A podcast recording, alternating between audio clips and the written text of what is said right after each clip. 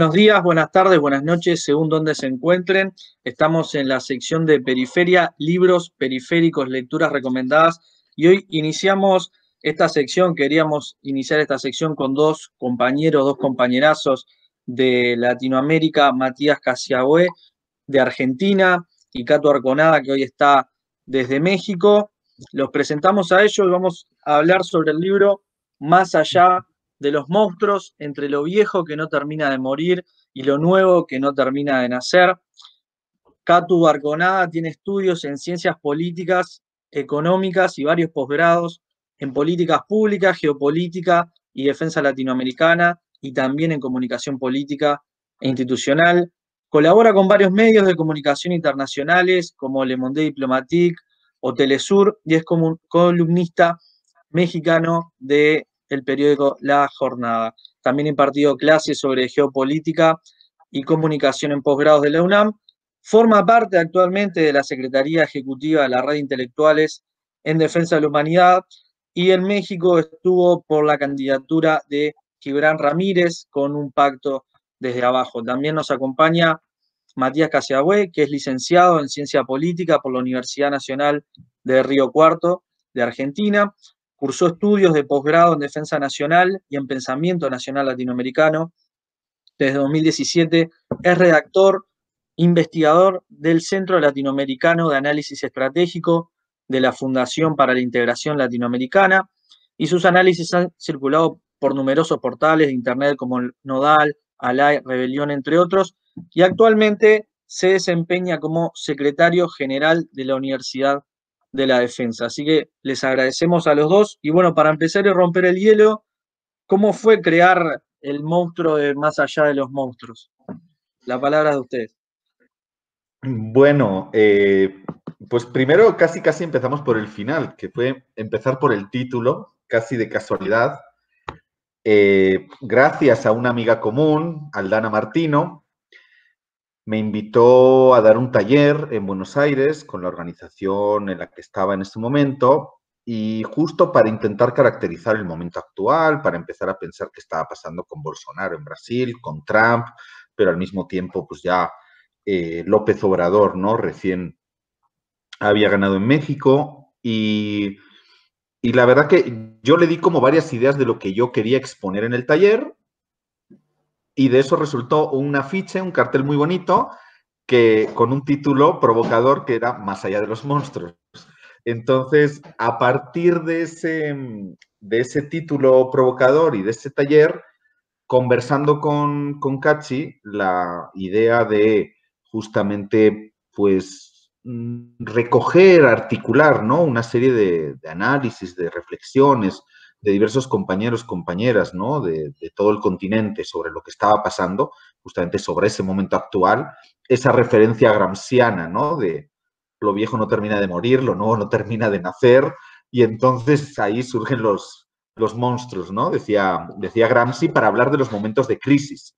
Eh, y hay Trump y Bolsonaro como principales, pero no únicas expresiones de la, de la crisis. Y bueno, así fue como surgió la idea, ¿no? Eh, nos, ahí que cuente, que cuente Cachi, pero pues rápidamente nos pusimos a trabajar, pensamos nombres, nos dividimos las tareas, quién le decía a cada quien, además de escribir, ¿no? Y ahí fuimos, no siempre es fácil en este tipo de colaboraciones, que siempre son gratuitas, que es para un libro que, que tampoco deja un, un beneficio a nadie. Eh, empezando por ninguno de nosotros dos, em, pero que nos parecía un aporte necesario, ¿no? Entonces, y la verdad que en el plazo de pocos meses, pues pudimos dar a luz ese, esta obra colectiva em, y ya en julio del 2019 estábamos presentándola en, en Buenos Aires. Eh, de hecho, yo volví a Buenos Aires en diciembre de 2019, aprovechándola también la toma de posesión de Alberto Fernández, y entre medio también Cachi y otras compañeras que participan en el libro salieron incluso a, otras provincias argentinas y la verdad que sí hubo un, una buena, un buen cúmulo de presentaciones del libro, ¿no? Sí, sí, yo comparto eso. Era, pensemos eso, ¿no? el momento de producción de, las ideas más que de, de materialización en el libro y era un momento de, mucha tensión, de mucha incertidumbre. Era evidente el plafón de una crisis orgánica, sistema, eh, sistémica, estructural del capitalismo. Nosotros en Argentina desde clave veníamos indagando y, quemando pestañas en esa lectura, pero veíamos cómo, tratábamos de ver cómo esa, esa lectura más estructural y sistémica emparentaba con la coyuntura.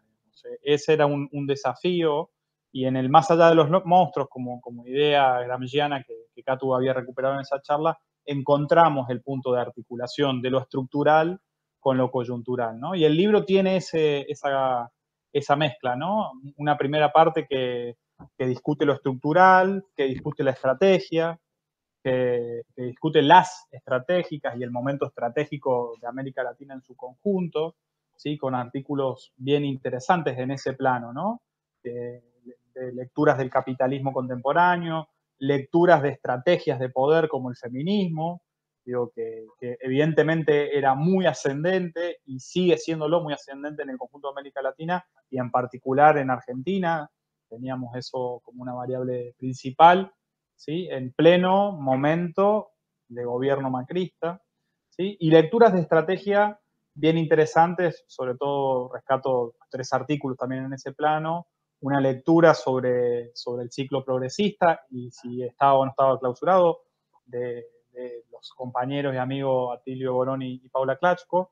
Muy pertinente recuperar la lectura de ese artículo hoy, pensando lo que, todo lo que aconteció en Chile eh, y el retorno también en Bolivia, ¿no? Eh, digo, con, más allá que el libro fue en junio del 2019, el golpe de Estado fue en noviembre, y, nosotros nos animamos a decir que esto no estaba clausurado, ni por asomo, ¿sí? junto con Paula, Paula y Atilio. Y después dos textos muy brillantes de lectura estratégica, uno de, la compañera Elena Firakis, que fue directora de la Escuela Antiimperialista de las Fuerzas Armadas de Bolivia, y de Hugo Moldis, también un amigo de Bolivia, que, que reflexionaban sobre la estrategia en un momento de crisis y en un momento de una coyuntura muy complicada probablemente quizás más complicada que la que se tiene ahora, eh, que estamos grabando y hablando de este libro que ya tiene un año y medio de, divulgación. Más allá de las presentaciones, me parece que fue muy interesante eh, la, escala continental de que tomó el libro. Primero, porque la segunda parte del libro mira el continente, los casos país a país, textos de México, de Brasil, de Uruguay, de Bolivia, digo, una reflexión de Ecuador, o sea, una reflexión muy interesante en ese sentido. Y después un libro que caminó.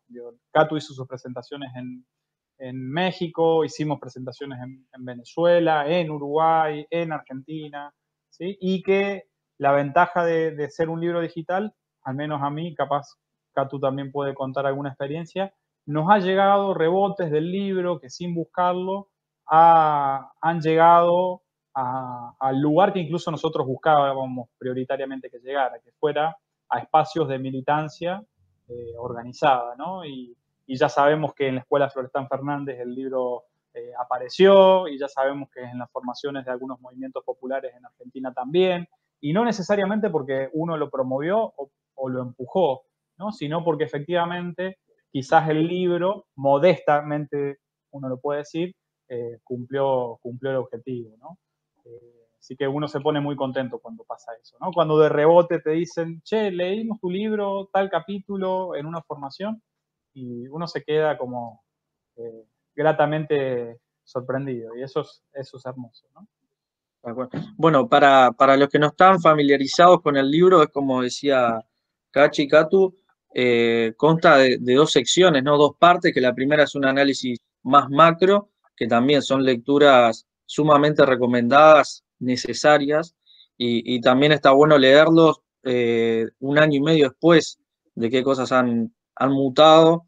23, 24 autores y autoras, si mal no me equivoco, más de 8 países, 522 páginas, pero es un libro que, que, está bastante grande acá, bastante gordo, pero son de una lectura muy amena también, ¿no? O sea, cada capítulo se centra en diferentes países sobre la segunda parte y, bueno, que haya llegado a tantos, a tantos lugares habla también ¿no? de, la calidad del libro que realmente es recomendado. ¿Qué, qué monstruos eh, han surgido qué nuevos monstruos han caído quizás en, este trayecto, viendo, por ejemplo, en cuando salió Argentina en pleno macrismo, Uruguay estaba con el Frente Amplio y ahora es al revés. Eh, estamos con Alberto Fernández en Argentina, eh, con una derecha neoliberal en Uruguay, en México con, la 4T, que, ha ido cambiando. ¿Qué monstruos surgieron? ¿Qué monstruos bajaron? ¿Qué nuevos monstruos que estaban quizás latentes ahora han emergido? perdón, Catum, hay varias cosas para decir, incluso con la elección norteamericana. Yo creo que el gran monstruo que, salió a la luz eh, es el estructural, el que uno daba el marco de justificación más estructural del libro, que es la crisis sistémica, ¿no?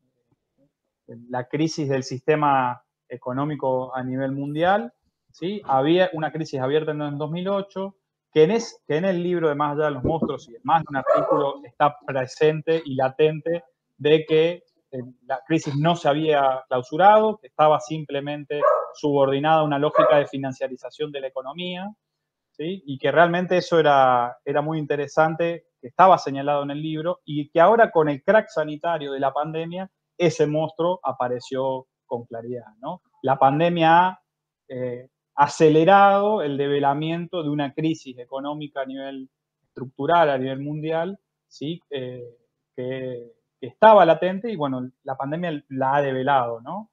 Eh, y volvemos a, viejas reflexiones del marxismo más clásico incluso, de cómo los procesos sanitarios a veces están descuidados en las lecturas del análisis de las ciencias sociales están estrechamente vinculados a, las discusiones sistémicas, estructurales, ¿no?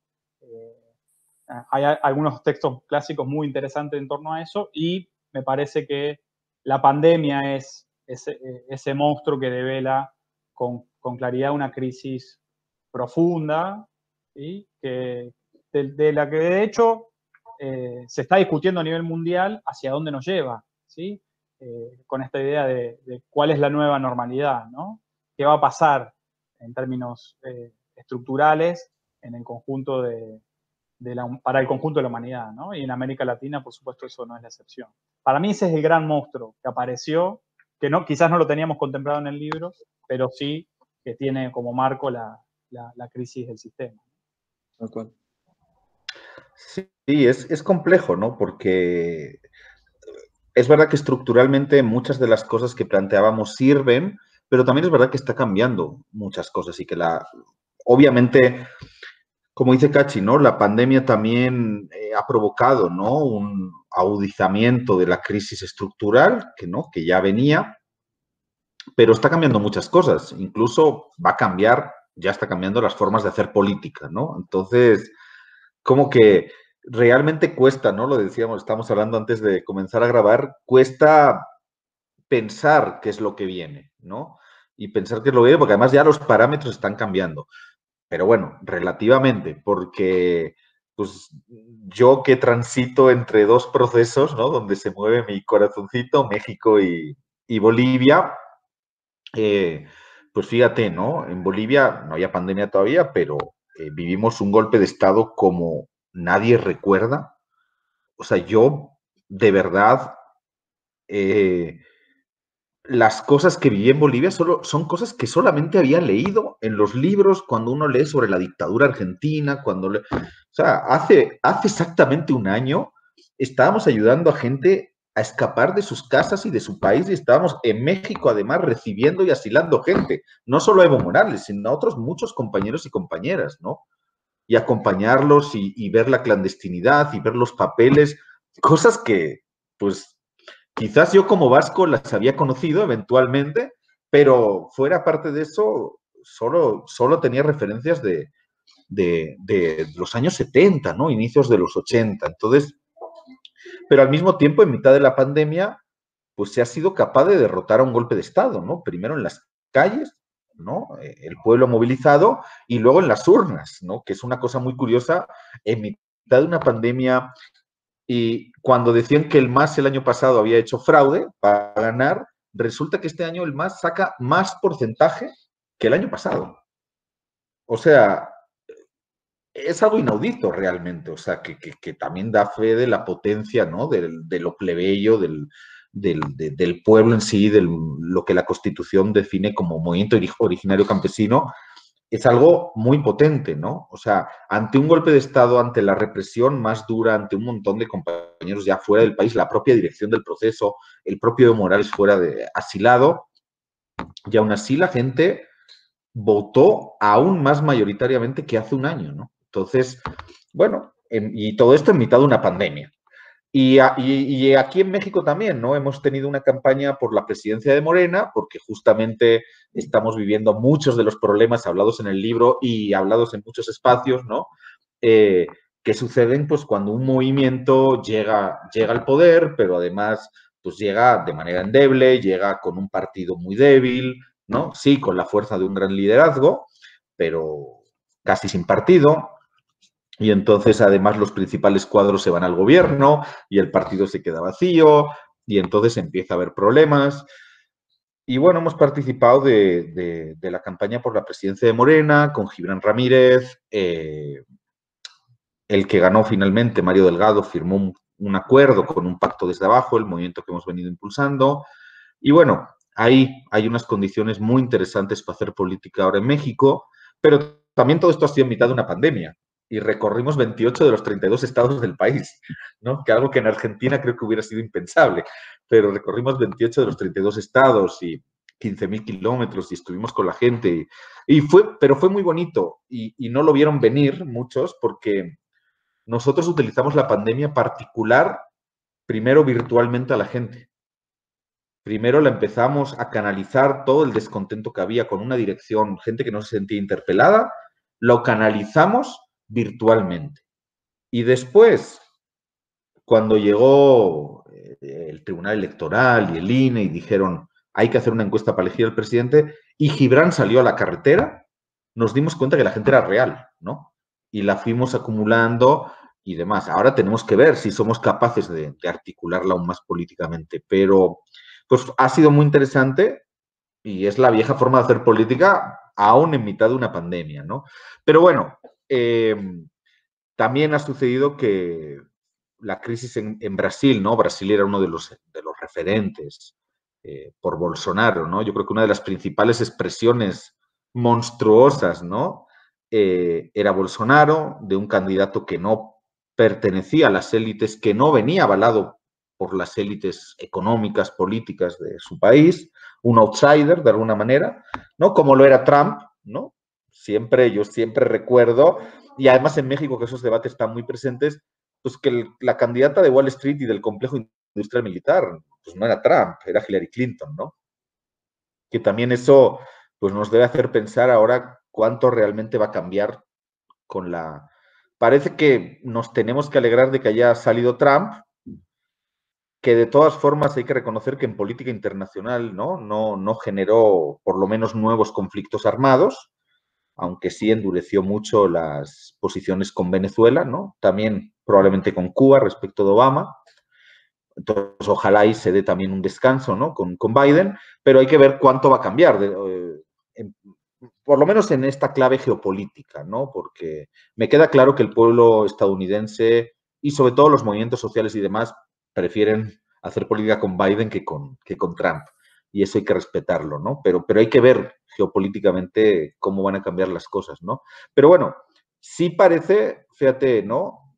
Trump y Bolsonaro, los dos principales expresiones de los monstruos, sí parece que ya, bueno, Trump ya se desinfló, Bolsonaro se está desinflando, eh, Macri, que no tiene nada que ver, ¿no? Pero que de alguna manera era la única expresión de una derecha no sé si llamarla civilizada, pero bueno, que ganó en las urnas y que, ¿no? y que traía un proyecto, mismo que fuera el, neoliberalismo recargado, pero que venían con un proyecto y perdieron muy rápido en cuatro años, ¿no? Bueno, Cachi lo tiene más claro todo, pero perdieron muy rápido. Entonces, en realidad, en el continente sigue sin haber ningún referente eh, claro de una derecha o una expresión monstruosa por fuera de eso, ¿no? Ya, como digo, más allá de de Bolsonaro. Y al mismo tiempo el continente empezó a arder también, porque no olvidemos que llegó la pandemia, pero, pero pues desde diciembre también estaba, desde octubre, noviembre, ¿no? Chile, Ecuador,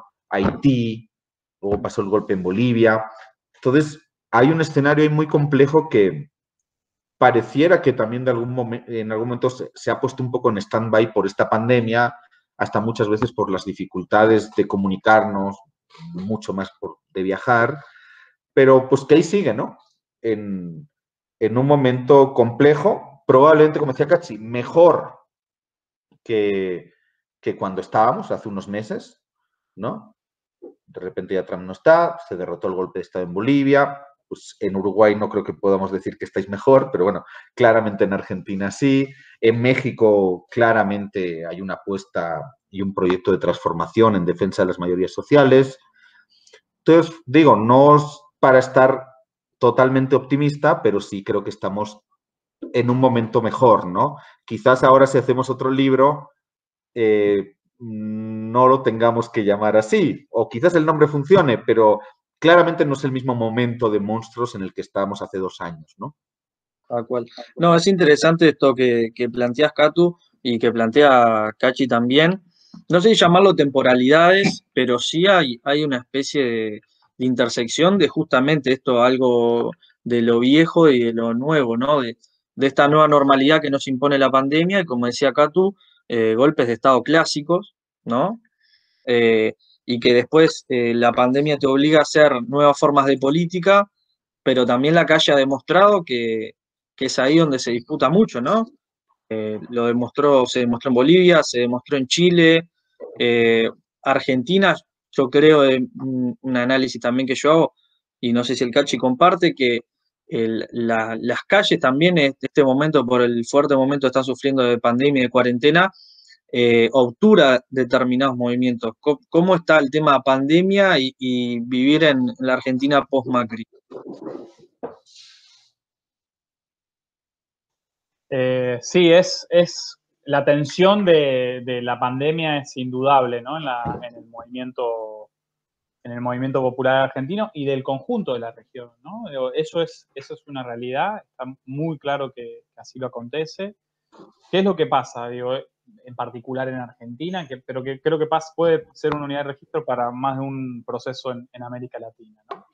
La pandemia ha eh, eh, puesto en reserva a la fuerza social de oposición política que derrocó al macrismo, ¿sí? que lo, derrotó, que lo derrotó primero en la calle en diciembre del 2017 y en las urnas en octubre del 2019, que en ese interregno entre diciembre del 17 y la asunción de Alberto el 10 de diciembre del 19, hay una fuerza social y, política que se va alineando, que se va alimentando, que se va engrosando, ¿sí? y que tenía claramente, y que tiene, lo, reserva, un programa de transformación, me atrevo a decir, incluso que, radical o, al menos progresivo, mucho más progresivo de lo que puede estar haciendo hoy el gobierno, ¿sí? respetando ese programa social y político, ¿sí? pero un gobierno condicionado por las grandes variables económicas desastrosas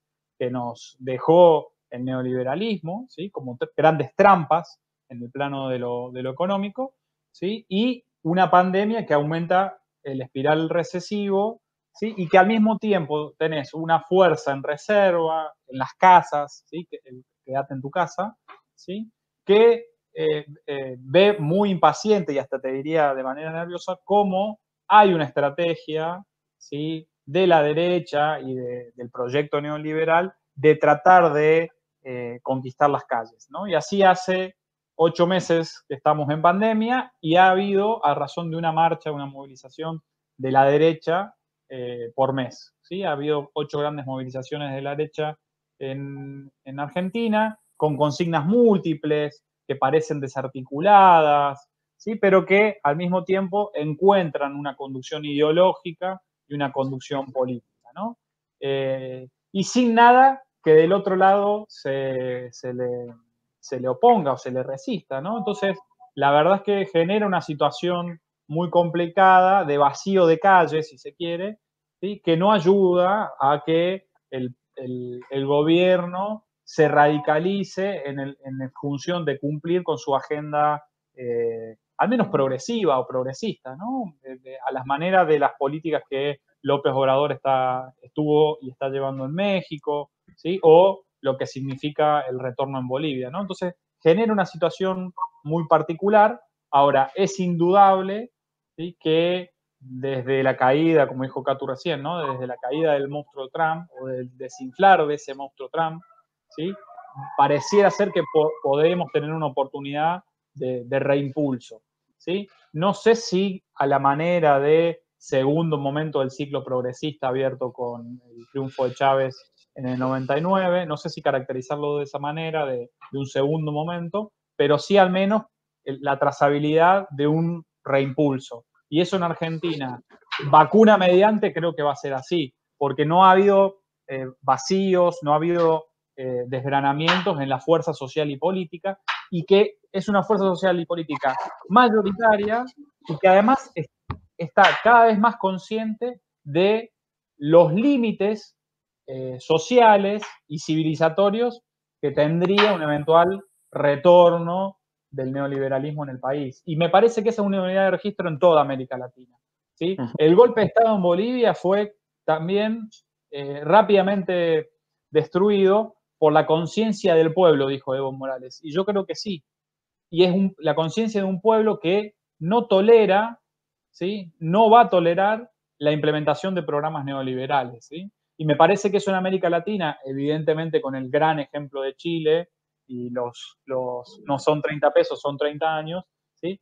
el gran ejemplo de que eh, el neoliberalismo como programa, como proyecto, no tiene más cabida en América Latina. Puede ser que haya gobiernos de la derecha o de esta nueva derecha más monstruosa, el alt-right, que lleguen a los gobiernos. Ahora, no hay condiciones de posibilidad para que esos gobiernos implementen a fondo y de manera hegemónica sus programas neoliberales. Y eso me parece que es eh, muy auspicioso para, el conjunto de América Latina y quizás por ahí, desde ahí, tengamos el material para, reflexionar, para pensar y para discutir un eventual segundo libro. ¿no? Eso me parece que se va a ir.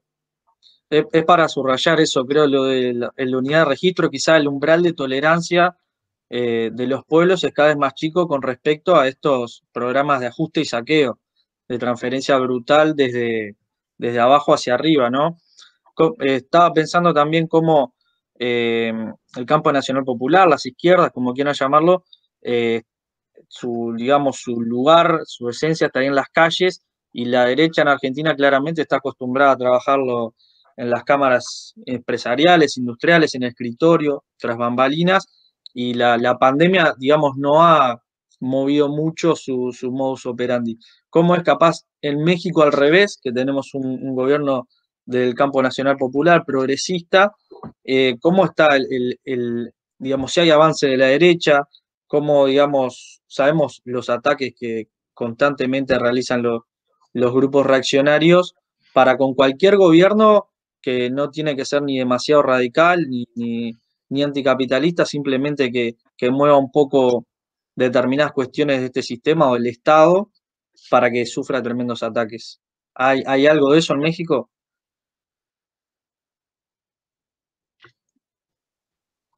Sí, es curioso porque en el 2018 implosiona de manera similar a otros procesos, implosiona el sistema de partidos eh, el PRI y el PAN se, van a sus eh, cifras de apoyo más bajas y Andrés Manuel López Obrador logra el 50%, más del 50% de apoyo de la gente, ¿no? Con un programa que claramente luego lo define como post-neoliberal, pero que además él lo planteaba sobre todo el significante vacío, en este caso era el tema de la corrupción, ¿no? O sea, Andrés Manuel lo que plantea era el combate a la corrupción. O sea, al final, los problemas de la gente venían dados porque había un sistema político, económico, etcétera, que fomentaba la corrupción, que se estaba robando el dinero de la gente. ¿no? Y eso es algo que, que, se entendió muy fácil y la gente votó claramente contra eso. ¿no? Eh, recientemente he estado en Campeche y en las zonas más pobres del sureste de México, donde Andrés Manuel quiere hacer especial incidencia y está ahora preparando un gran proyecto de desarrollo, que es, un tren, el tren Maya, y lo que te encuentras es obsceno, ¿no? Es un nivel de pobreza, eh, comunidades enteras de migrantes internos, eh, choles, chechales, sobre todo que si ya en Chiapas son pobres, imagínate la gente que emigra de Chiapas, ¿no? A otros sitios, no tiene nada. Eh, el único futuro de, así, de millones de personas es emigrar ilegalmente de espalda mojada a Estados Unidos, etcétera, etcétera, ¿no? Y, todo esto en un país del G20, en la quinceava economía mundial. Es que no, no es un país que sea pobre, precisamente. Es un país muy rico, solo que hay unos niveles de desigualdad atroces. En torno al 60% de la población vive en situación de pobreza o extrema pobreza en México, ¿no? En un país del G20. Entonces, lo que se está produciendo es una reacción contra todo eso, primero en forma de rebelión electoral, ahora en forma de transferencia de recursos, que está siendo masiva, en eso Andrés Manuel sí hay que reconocerle, como dices, no, no, ni siquiera está ni tan a la izquierda, ni, ni es que hayamos hecho ningún tipo de revolución aquí, mucho menos socialista, pero sí hay que reconocerle que él está cumpliendo lo que ya en, el lema de su primera campaña electoral presidencial en 2006 llevaba, ¿no? Como lema, primero los pobres, primero las pobres. Entonces, en eso sí se está volcando este gobierno está transfiriendo recursos de manera eh, masiva y de hecho he podido ver como uno de los programas estrellas del gobierno, Sembrando Vida, eh, que básicamente te dan 5 mil pesos, en torno a 250 dólares, por mensuales por eh, poner tus parcelas, que en muchos casos estaban sin trabajar, y por ponerlas para sembrar árboles frutales y maderables, ¿no? En los que además el gobierno te da la, herramienta, te da el... Y, luego además te deja eh, venderlo, ¿no? Pero te, te, paga justamente para que puedas ser productivo, para que no tengas que estar preocupado porque te estás muriendo de hambre, entonces puedas empezar a hacer algo productivo. Y en todo el sureste he podido ver de primera mano cómo este programa, por ejemplo, le ha salvado la vida literalmente a, a miles, millones de familias, ¿no?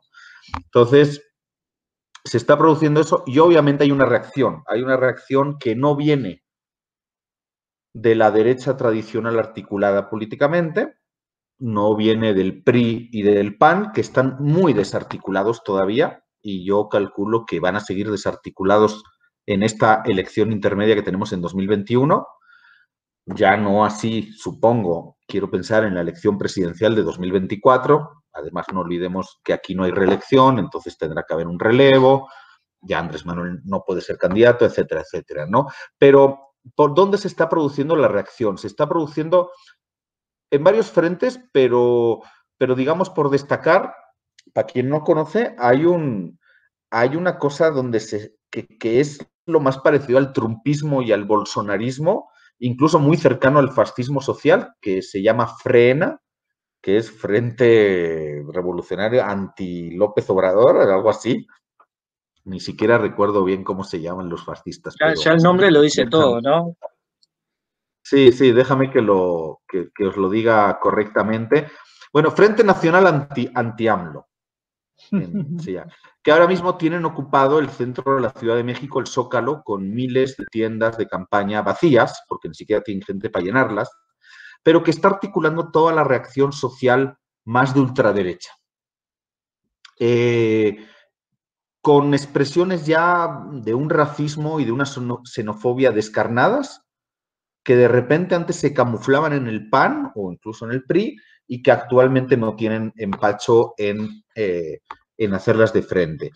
Em, la traslación electoral de, todo este fascismo social iba a ser un partido llamado México Libre, eh, donde, eh, bueno, básicamente impulsado por Felipe Calderón y por su mujer, Margarita Zavala. Felipe Calderón es el presidente que gobernó México entre 2006 y 2012, el que inició la famosa guerra contra el narco, que no fue una guerra contra el narco, fue una guerra contra el pueblo, y puso a México en las cifras de homicidios que tenemos ahora, ¿no? Eh, y de las que poco a poco se comienza a salir o por lo menos a, parar el crecimiento, porque crecían exponencialmente de año en año. Entonces, eh, Felipe Calderón estaba impulsando México Libre, pero se le ha negado el registro por parte del Tribunal Electoral, entonces lo más seguro es que no va a poder estar en la elección de 2021. Tengo mis dudas si no hubiera sido, digo, más allá del, la cuestión es de que cumpla la ley y los procedimientos, pero si no hubiera sido mejor que la derecha se divida y que de alguna manera el fascismo tenga una representación política, además divida a la derecha, si queremos, más tradicional. Pero bueno, la cosa es que se les negó el registro, entonces México Libre no va a poder ser el mecanismo que eh, articule o recoja ese fascismo social. Y lo otro es algo que se está articulando en estos días y es una plataforma que se llama Sí por México con algunos operadores de las élites económicas eh, que son además quienes lo están eh, financiando, estos operadores involucrados, y que pretende sumar a toda la oposición anti-AMLO, vamos a decir, a toda la oposición democrática, siendo generosos, ¿no? Pero mm, gobernadores de oposición, em, partidos de oposición, pero ahí desde el PRI al PAN hasta el cascarón eh, llamado PRD, ¿no? La antigua izquierda, que ya en el 2018 fue en alianza con el PAN, no lo olvidemos, su candidato presidencial era el del PAN, Ricardo Anaya, eh, y digamos que otra serie del Movimiento Ciudadano, que es un, eh, formalmente es un partido de centro izquierda que gobierna Jalisco, cuya capital es Guadalajara, eh, sectores intelectuales, ¿no? Obviamente toda esa clase media progresista, tremendamente elitista, ¿no? Que está contra lo nacional popular, que representa además y que encarna AMLO. Entonces, ahí se está produciendo una articulación en la que intentan incluso dividirse los distritos y no competir entre ellos, digamos que no competir enemigos históricos como el PRI y el PAN, no competir para poder ganarle a Morena y para que Morena no arrase en 2021. ¿no? Esa es la apuesta de la oposición, esa es la apuesta sobre todo de las élites económicas ante la incapacidad de los partidos, ¿no? porque como digo, quedaron desarticulados, medianamente desarticulados en 2018. Esa es la apuesta de las élites económicas a articular ellos una respuesta y una oposición política a Andrés Manuel López Obrador, obviamente con los partidos de oposición. Esto que planteabas, Catu, que, que hay un fascismo social, digamos, y todo. Cachi, ¿cómo se expresa en, Argentina con estos antivacunas, terraplanistas, libertarios, think tanks? Digamos, ¿cómo se está organizando la, la derecha? ¿Qué expresiones tiene ahí en Argentina? Acá en Argentina pareciera aún todavía que no está tan eh, separado esa nueva derecha más fascistoide o, un trampismo social y político. Pareciera que no está tan separado, tan escindido quizás como en México, producto quizás que, el macrismo eh, fue desalojado de las posiciones de gobierno. Entonces, todavía no está tan eh, claramente separado.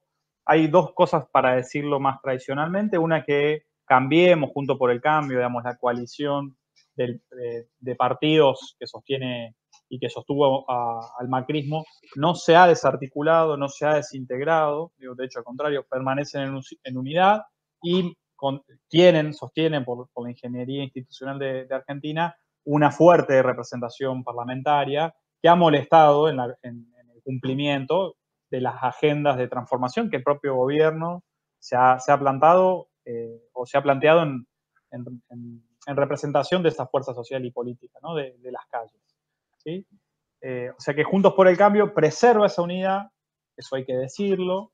Evidentemente, a pesar de esa estrategia de movilización eh, muy desde las redes sociales, muy desde el territorio de la virtualidad, esa estrategia de movilización de una vez al, al mes les ha rendido cierto fruto, pero no han podido romper ciertos límites de las capas medias, de los sectores medios acomodados.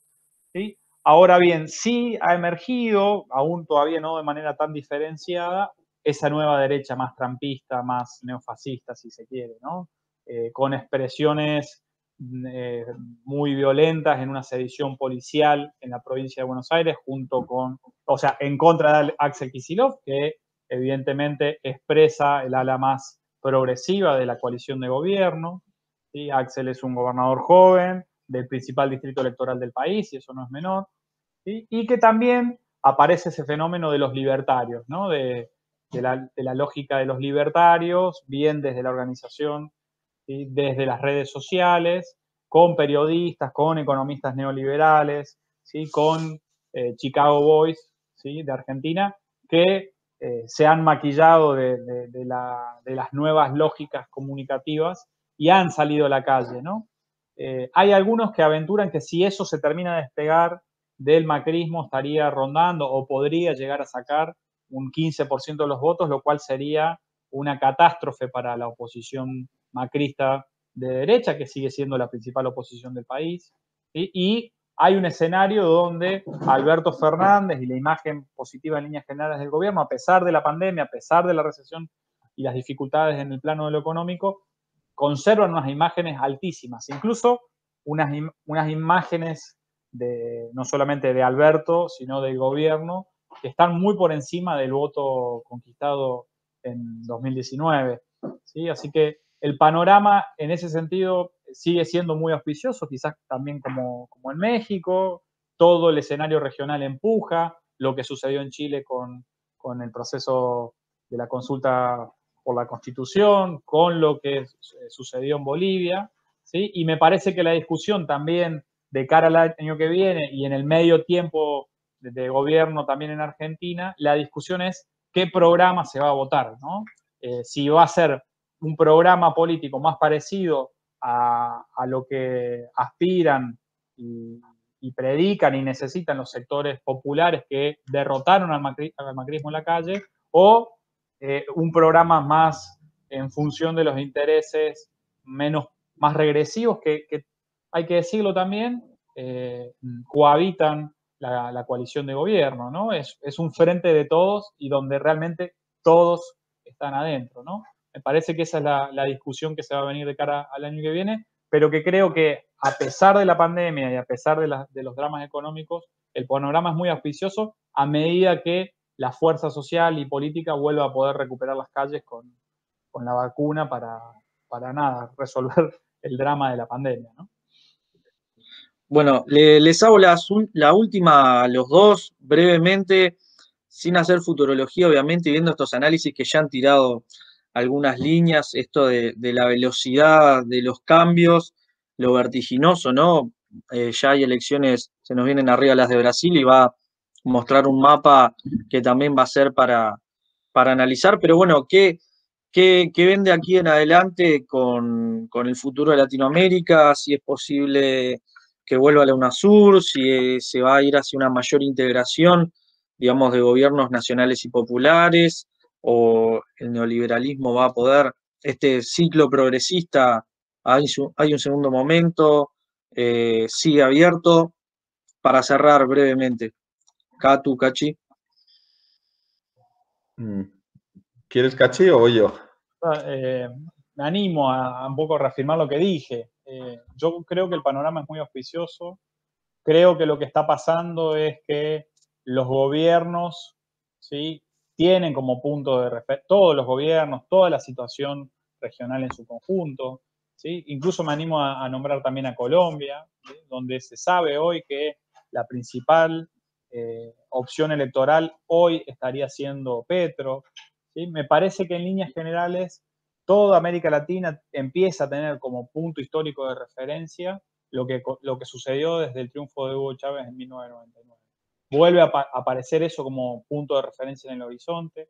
Hay desde 1999 a la fecha más de 20 años de historia, ¿sí? Y donde claramente eh, los pueblos pueden contrastar entre los programas neoliberales y los programas progresistas, nacional popular y de las izquierdas del continente. Y me parece que en ese sentido el panorama es muy auspicioso, ¿sí? Creo que incluso lo que Katu contaba antes de grabar de, lo que ellos impulsaron con un pacto desde abajo. Creo que la dinámica de lo virtual es un, eh, bien utilizada, es, una, es un instrumento muy potente de organización de lo social, de lo político, de lo popular, ¿sí? de la organización desde lo de abajo, que, rápidamente se puede materializar en las calles, en lo institucional, y me parece que el panorama es profundamente auspicioso.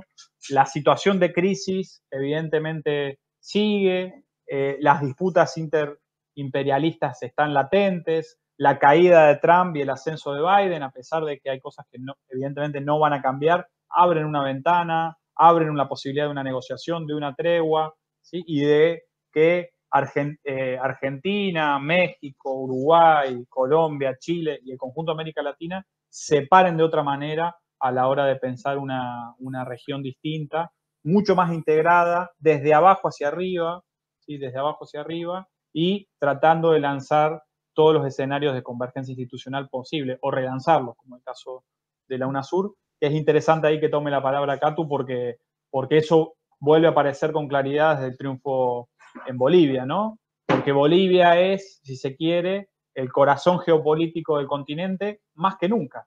Porque Bolivia es el proyecto político que mejor puede articular el triángulo rojo de Venezuela, Cuba y Nicaragua, ¿sí? con, si se quiere, el vector más progresista de México-Argentina.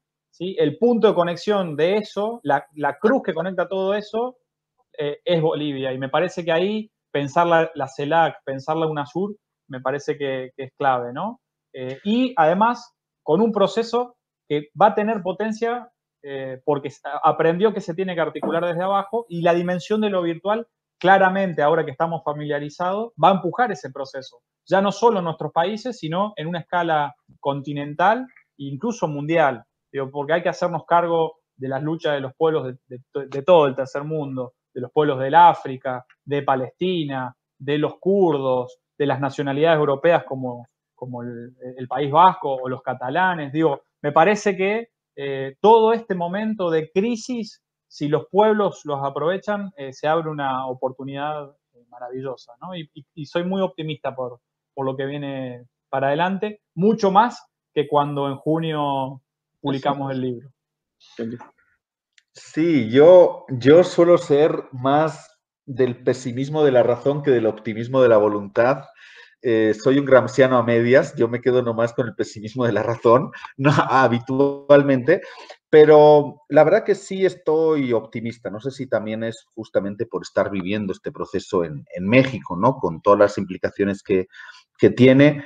Eh, pero bueno, obviamente, como se decía, ¿no? Yo, la verdad, sí estaba mucho más pesimista con el tema de Bolivia. De hecho, es que no podían creer que los golpistas, teniéndolo todo a favor, entregaran el poder así. La verdad, todavía me resulta incomprensible la estupidez de los golpistas, tanto en el exterior como, como los cipayos locales, ¿no? Eh, porque, porque obviamente la fuerza del pueblo organizado tiene mucho que ver, pero también es verdad que, que, que cuando quisieron forzaron, incluso con mucha sangre en las calles, y luego no supieron mantener eso, ¿no? Em, entonces soy optimista, sí creo que se ha debido aprender la lección, ¿no? En Bolivia, eh, esas cosas que hablábamos siempre en las charlas, ¿no? Y la formación, el partido, el que el, Estado nos vaciaba, nos dejaba sin liderazgos, vaciaba los partidos, luego no hacíamos formación política o hacíamos como pequeñas iniciativas pero que no se articulaban. Bueno, todo eso tuvo un costo, ¿no? Porque esa famosa clase media, ¿no? Que siempre aspiracional, que siempre, bueno, en Argentina, pues lo que hizo fue votar por Macri, aunque luego volviera a votar por Alberto, ¿no? Y Cristina. Eh, pero en Bolivia apoyaron un golpe de Estado. O sea, y, en cambio ahora los, dejaron caer, tampoco no los sostuvieron a los golpistas, ¿no? Entonces, esa clase media, es bien complicado ese debate, ¿no? Eh, de todas formas, yo soy de los que piensa de que desde luego en Bolivia, con nuestro núcleo duro siempre, ¿no? La clase media sí, muy bien, pero con nuestro núcleo duro siempre, que son justamente los que han estado ahí en las duras y en las maduras. Em, y, como, y como luego no podemos evadirnos de los ciclos electorales, pues la verdad que sí soy optimista también en todo lo que viene. Tenemos ahora en diciembre elecciones legislativas en Venezuela. Y el chavismo, la verdad, que a pesar de todo, a pesar de la dureza del, bloqueo ¿no? político, económico, sobre todo, provocado por, por la declaración de, Venezuela como peligro para la seguridad nacional de los Estados Unidos, ¿no? algo ridículo. Por cierto, con una orden ejecutiva de Obama, aunque Trump lo ha profundizado golpeando especialmente a la cuestión económica y especialmente a PDVSA. Pero vienen elecciones legislativas donde el chavismo tiene todo para eh, imponerse sin que haya mm, lo que sucedió hace cinco años, donde sí hubo un voto castigo, sobre todo una abstención de castigo, y por eso también pudieron la oposición tener una mayoría en la Asamblea Legislativa. Em, pero se vienen ya, en, en, marzo son elecciones subnacionales en Bolivia, ¿no? Estatales. Si el MAS, con la fuerza con la que viene, lo hace bien, se le puede terminar de derrotar a la derecha y a los golpistas durante un buen tiempo. Entonces es muy importante, incluso con la posibilidad hasta de ganar Santa Cruz, ¿no? Eh, su bastión. Entonces, bueno, hay que ponerle un ojo ahí. En marzo, en abril son elecciones presidenciales en Perú y hay candidaturas de izquierda. La propia Verónica Mendoza pues, aparece segunda en las encuestas. Pues siempre es difícil, pero parece que hay un crecimiento de la izquierda, ¿no? Ante, ante una situación de crisis permanente como es la que vive Perú. Se vienen las elecciones en Ecuador, ¿no? Donde el traidor de Lenín Moreno además lo ha hecho tan mal y a pesar de proscribir el correísmo por todos los medios posibles, pues ahí está, ¿no? Arauz, que ahora estaba en Bolivia con Evo justamente, con muchas posibilidades, ¿no? De que el correísmo vuelva a ganar las elecciones aún sin Correa, ¿no? En el, en el país. Y así se va a venir, pues se viene de nuevo un ciclo electoral en el que eh, tenemos elecciones en junio, en las elecciones intermedias que comentábamos de México, donde esperemos que Morena termine de reafirmar el proceso de la cuarta transformación y ocupe territorialmente el país y en este caso las, las gobernaciones. Eh, ya casi luego vendrán las elecciones en Brasil. En fin, volvemos a entrar, estamos permanentemente en un ciclo electoral pero en el que creo que puede haber buenas noticias, buenos resultados para la izquierda, para los proyectos transformadores, que aún con toda la dificultad de la crisis económica, ¿no? Eh, provocada en última instancia por el capitalismo, pero en concreto además por, por la pandemia, em, si hay alguien que tiene un proyecto de respuesta a eso, o por lo menos la capacidad, ¿no? Justamente de reaccionar y responder a eso desde las mayorías sociales, pues son los proyectos de izquierda, ¿no? Y transformadores de cada, de cada país. No se visualiza tampoco ningún proyecto de derecha sólido que se pueda constituir en alternativa o que pueda hacer las cosas suficientemente bien porque, pues porque ahí sí entra una contradicción que más que dialéctica, ¿no? Es, es, es concreta que es pues si están gobernando para los ricos o para las élites, es muy difícil cuidar a las mayorías sociales en este momento de crisis y de pandemia, ¿no? Entonces, yo no vislumbro tampoco ningún proyecto de derecha que pueda eh, resurgir. Lo ha dicho Caché también. Obviamente siempre tenemos que tener una mirada puesta, bueno, y, aquí en México especialmente, en la frontera sur más, pero a los Estados Unidos vamos a ver cómo se recompone, ¿no? El Partido Demócrata, que de todas formas está en crisis, y ahí vienen también Ocasio Cortés y todo este ala un poquito más progresista, ¿no? Em, incluso con la posibilidad de que Bernie Sanders sea secretario de Trabajo, que es una de las cosas que está ahí en, el, en las negociaciones. Vamos a ver cómo se recompone eso, vamos a ver cuál es su impacto ¿no? en la política hacia América Latina. Pero yo sí creo que es un momento de, de optimismo, ¿no? Dentro de, de este caos que vivimos, dentro de este momento tan complejo, pero sí quiero también, me voy a quedar esta vez con el optimismo de la voluntad, mucho más que, voy a dejar por un rato el pesimismo de la razón, por lo menos hasta, hasta la próxima charla que tengamos. Tal cual. Tal cual. Bueno, les agradezco a los dos realmente. Hemos hecho un, puntapié inicial de esta sección de lujo. Eh, les repetimos de vuelta, más allá de los monstruos, entre lo viejo que no termina de morir y lo nuevo que no termina de nacer, cortito, ¿dónde podemos conseguir el, libro? ¿Dónde lo podemos descargar o pedir, comprar? Es un libro de, difusión gratuita. Está colgado en varios sitios web, sobre todo en la página de la editorial de la Universidad de Recuarto, que fue el sello que nos posibilitó la impresión. Así que búsquenlo, Unirrío Editora y Más allá de los monstruos, y aparece. Y está para, la descarga gratuita y para el debate, la discusión eh, y, el trabajo colectivo. El libro tiene eso, el espíritu de una enorme cantidad de autores que sintetizan discusiones profundamente colectivas que trascienden hasta el listado de nombres y eso la verdad que es maravilloso. ¿no? Yo lo, sé también por Catu, de, cómo hemos discutido con, ese libro, más allá incluso de los, de los autores. ¿sí? Un, y, y, con esto quiero, no te quiero robar mucho tiempo, Nico, pero quiero sí darle un, saludo especial a Hugo Moldis, uno de los articulistas que recién lo mencionamos, que estuvo prácticamente un año en un encierro en la Embajada de México en Bolivia, que esperemos que, no sé tú si sabes, pero que haya salido. Un, saludo muy particular a él. Y tener en la memoria a, Gustavo Codas, uno de los articulistas que escribió sobre Brasil, un libro, un artículo excelente, brillante, que explica el fenómeno del bolsonarismo y que, bueno, hace un tiempito se nos fue, un, compañero brasilguayo, eh, brasilero y, paraguayo que presentamos con es una enorme pérdida, ¿no? En la UBA de Buenos Aires, ¿te acuerdas? Presentamos con él el libro. Exactamente, presentamos con él el libro y justo un año, un mes después falleció. Eh, y la verdad que es una pérdida porque realmente era un cuadro articulador del continente, pero bueno, hay que tenerlo en la memoria y, seguir su ejemplo, ¿no?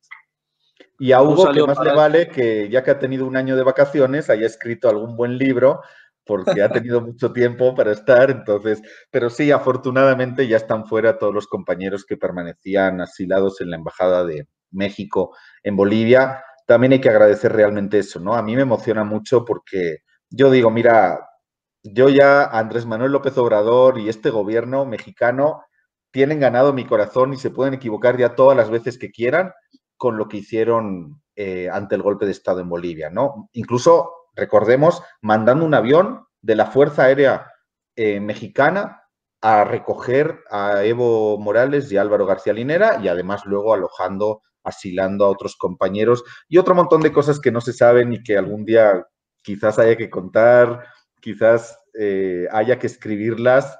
Está todo muy reciente, pero la verdad que ha sido una odisea estos, estos últimos meses y, sobre todo los días y semanas que, que, o sea, que fueron posteriores al golpe de Estado, ¿no? En Bolivia.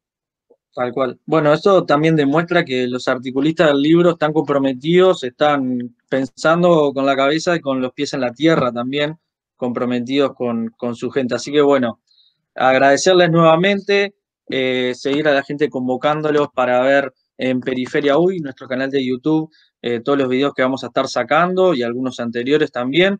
Así que bueno, será para el próximo Más allá de los monstruos, otro nombre que tenga, u otras publicaciones que vayan sacando. Gracias a los dos. Abrazo a los dos también y gracias Nico y a Periferia. Vamos.